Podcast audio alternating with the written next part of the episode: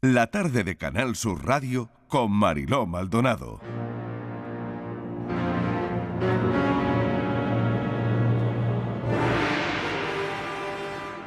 Esta es nuestra situación. El siglo XX ha presenciado dos guerras mundiales, genocidios, trágicos desplazamientos de población, hambrunas políticamente provocadas, guerras civiles, crueldades perpetradas entre vecinos. Las líneas de progreso son interrumpidas por desplomes terribles. Ante este repetido ciclo de creación y destrucción, surgen las preguntas de este libro. ¿Qué es lo que hay que explicar? ¿La paz o la guerra? ¿El progreso o la catástrofe?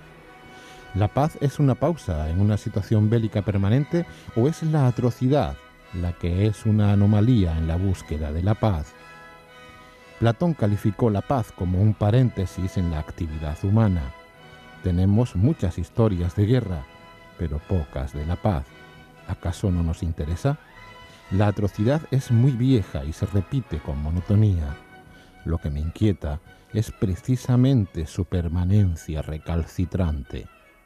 Los médicos nos dicen que todos tenemos en nuestro organismo virus dormidos que se activan cuando las circunstancias les son propicias.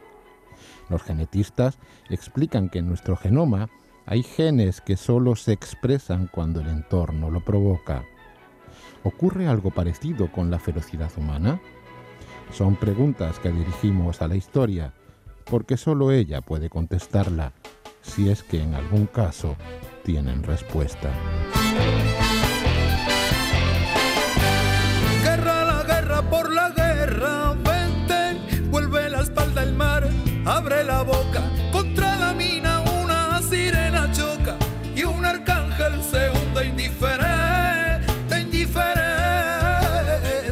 Todas esas cuestiones, si tenemos a José Antonio Marina cerca, al filósofo que ha dedicado toda su labor de investigador a la elaboración de una teoría de la inteligencia que comienza en la neurología y termina en la ética, entendiendo que la inteligencia no busca el conocimiento, sino la felicidad y la dignidad. Y tengo sobre mi mesa la trilogía, biografía de la humanidad, biografía de la inhumanidad y el deseo interminable.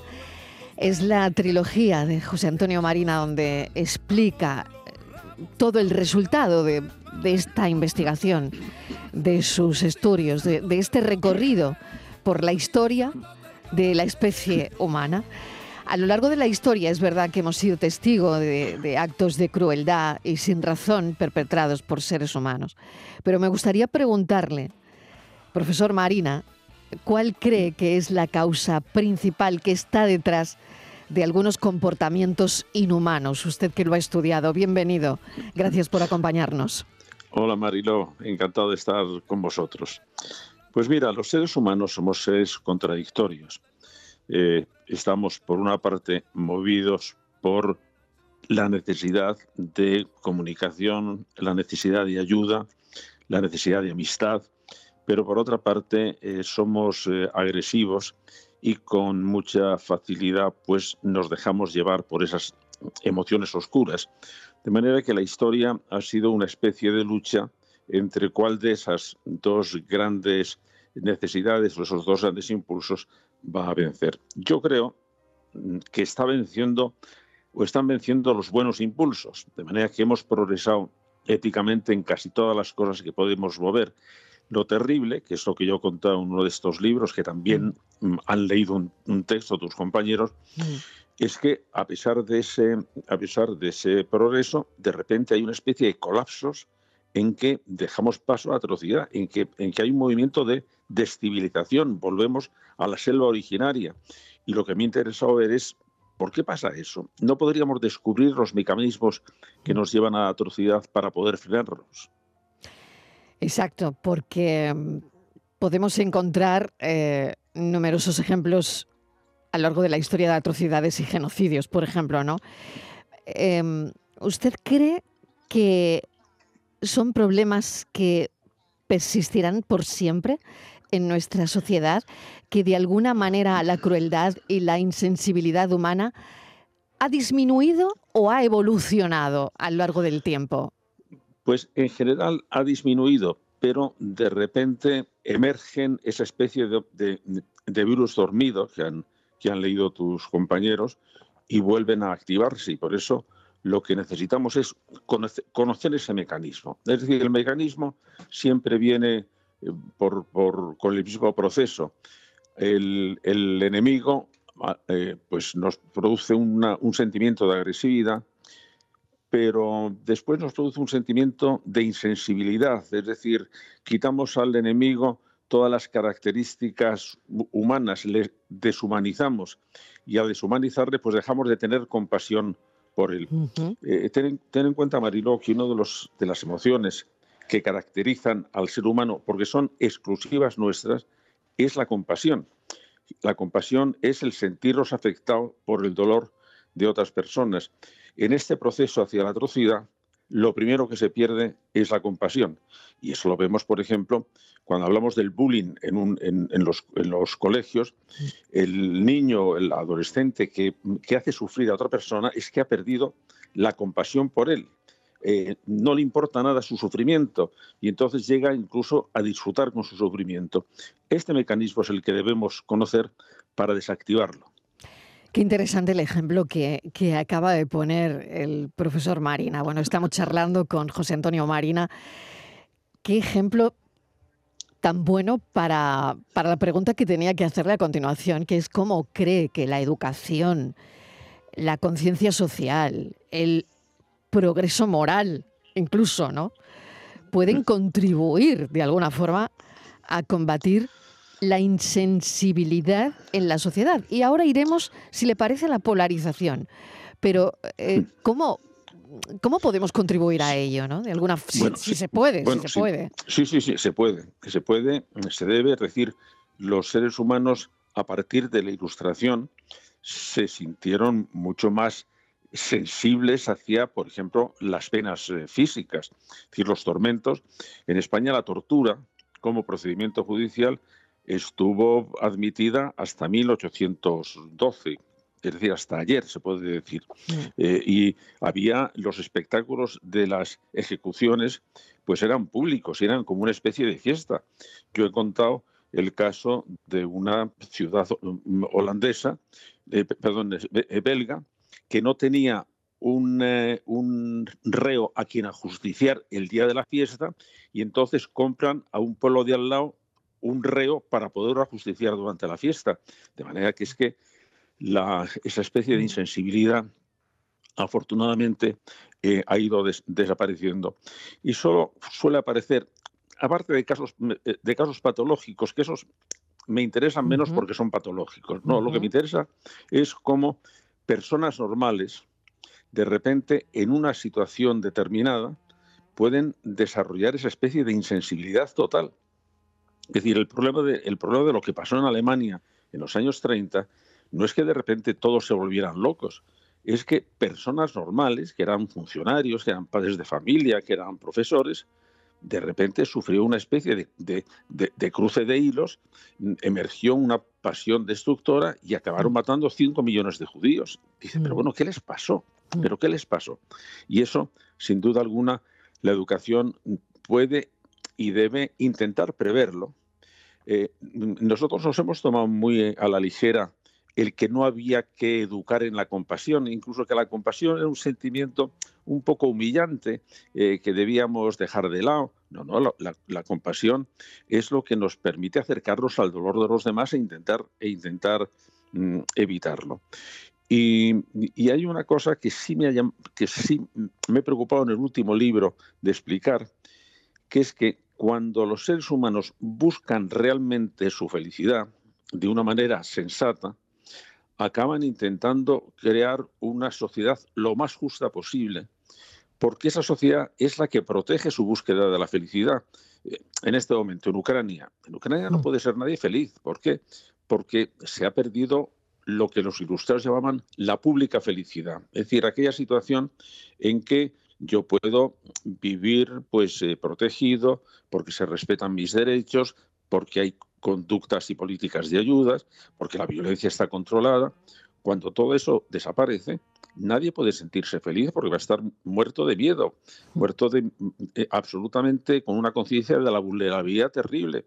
Por eso hay que decir, ¿tú quieres ser feliz? Sí, pues mira, tienes que seguir estas normas éticas que aunque te parezca que están limitando tu libertad, lo que están haciendo es precisamente lo contrario, abriendo el campo de juego para que tú puedas tener más probabilidades de ser feliz. Profesor Marina, qué interesante esto que cuenta, porque a mí me viene a mente, mm, bueno, pues la figura de Putin, ¿no? Mm, él ha decidido la guerra de Ucrania. Él lo ha movido todo, ¿no? Movido por, por, por el deseo un único deseo de ejercer poder, ¿no? Y, de proteger desde su punto de vista, ¿no? Mm, la grandeza de Rusia, mm, mm, vengarse de quien se tenga que vengar, en fin. Quiero decir que el deseo está también ahí, de alguna forma, ¿no? Sí. Sí, eh, mira Marilo, eh, lo que yo he intentado con estos libros, yo no, yo no soy, no soy historiador, y sin embargo, en estos últimos años me he dedicado a la historia pero vista con un prisma distinto, es decir, con la idea de diseñar, digamos, una nueva ciencia a la que llamo psicohistoria, que parte de una idea muy elemental. Eh, la historia es la agregación de los hechos humanos y los seres humanos actuamos por deseos, por expectativas, por miedos, es decir, por componentes emocionales.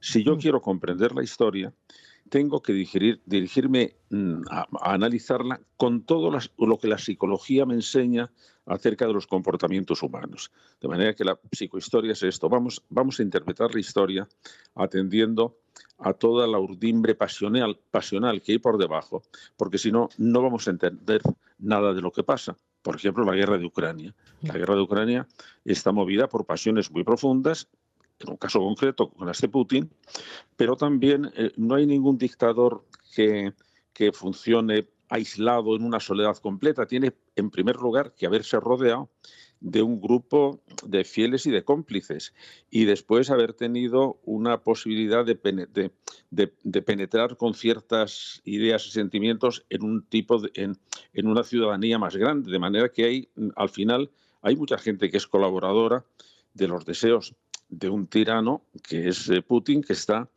movido sin duda por su afán de poder, pero también, como decías eh, tú, Marilo, por una hmm. especie de idea de la gran Rusia hmm. que quiere, que quiere eh, restaurar y que se caracteriza por ser enemiga de Occidente y por considerar que Occidente es una mala cultura, es una cultura mm, corrupta y que tiene que poner a salvo a Rusia de toda esa especie de tentación perversa que es la civilización occidental. Y todo esto moviliza a mucha gente también. Concretamente, el, patriarca Kirill, que es el jefe de la Iglesia rusa, que tiene muchísimo poder en Rusia, eh, pues está del lado de Putin. De manera que ha habido una especie de unión entre lo que es una, un, afán de poder político y lo que es un afán de poder religioso. Mm. Y bueno, Dios y ellos se juntan, nunca mejor dicho. ¿no? Y todo esto produce una, una situación explosiva que debemos conocer porque se puede repetir, porque se puede dar en otras circunstancias. Y así como para comprender a los seres humanos, Mariló, necesitamos comprender cómo les mueven las emociones, para comprender lo que hacen los pueblos, también tenemos que comprender cómo les mueven las emociones. Desde luego, ¿quién nos lo iba a decir, no? Mm, volver a una guerra en Europa, ¿no? Es como, eh, leía el otro día que usted decía, estamos como atascados en un primitivismo, ¿no? No sé, mm, de repente llega, ¿no? Eh, eh, el ser primitivo que hay en, cada uno de nosotros y estalla y, bueno, y, una guerra en, en Ucrania, ¿no? Por ejemplo. Pero fíjate, fíjate, Marilo, cuando ves las noticias de esa guerra, Mm. Ves que las, eh, los armamentos son refinadísimos, los drones, los, los, eh, cohetes eh, hipersónicos, mm. pero cuando vas a ver los hechos, es la guerra de toda la vida. Mm. Es la guerra en que unas personas sufren, quieren matar al otro, hay huidos, hay destrozos. Hace poco dio la casualidad que estaba viendo las imágenes de la huida de los habitantes de una de las ciudades ucranianas eh, que estaban amenazadas. Inmediatamente después salieron unas, unas imágenes de cuando la Guerra Civil Española, de la gran espanta que es de la gente que huía de Málaga. Sí. Y bueno, eran diferentes los trajes, la eran diferentes mm.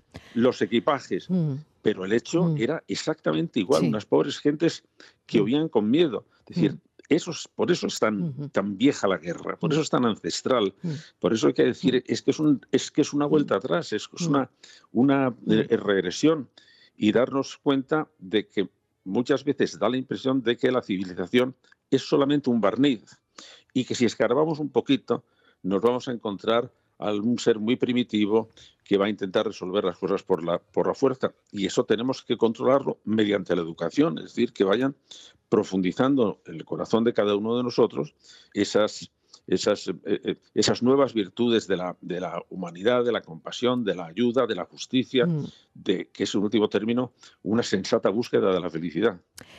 Y por último, profesor Marina, ya le digo que tengo delante esta, esta trilogía y cuando avanzaba la entrevista, que charlaríamos a las 3 de la tarde cuando empezaba el programa, le decía a los oyentes que le iba a preguntar si cree, bueno, hoy todos los titulares, no paramos de hablar de ello, usted sigue la actualidad, ¿usted cree que somos un país racista?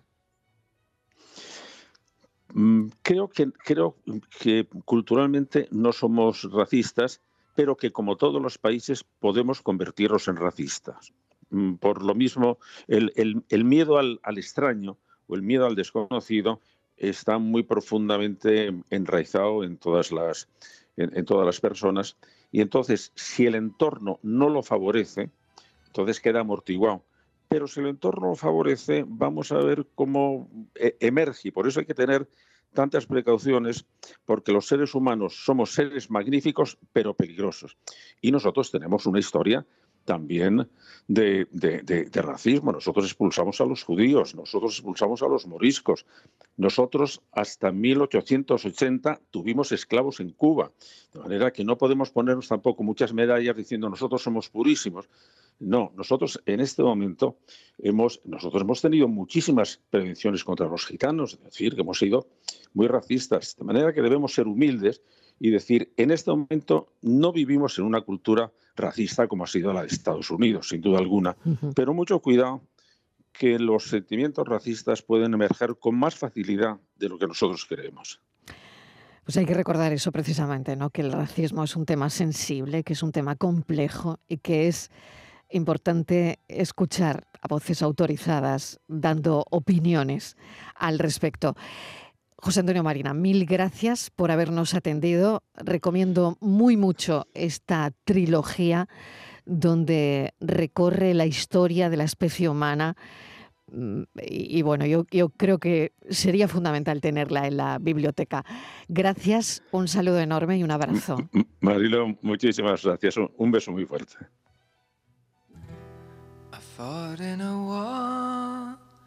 And I left my friends behind me to go looking for the enemy. And it wasn't very long before I would stand with another boy in front of me and a corpse that just fell into me with the bullets flying round. And I reminded myself of the words you said when we were getting on. And I bet you're making shells back home for a steady boy to wear round his neck while everyone hurt to think of you as if you're waiting for this letter to arrive because I'll be here quite a while. La tarde de Canal Sur Radio con Mariló Maldonado, también en nuestra app y en canalsur.es.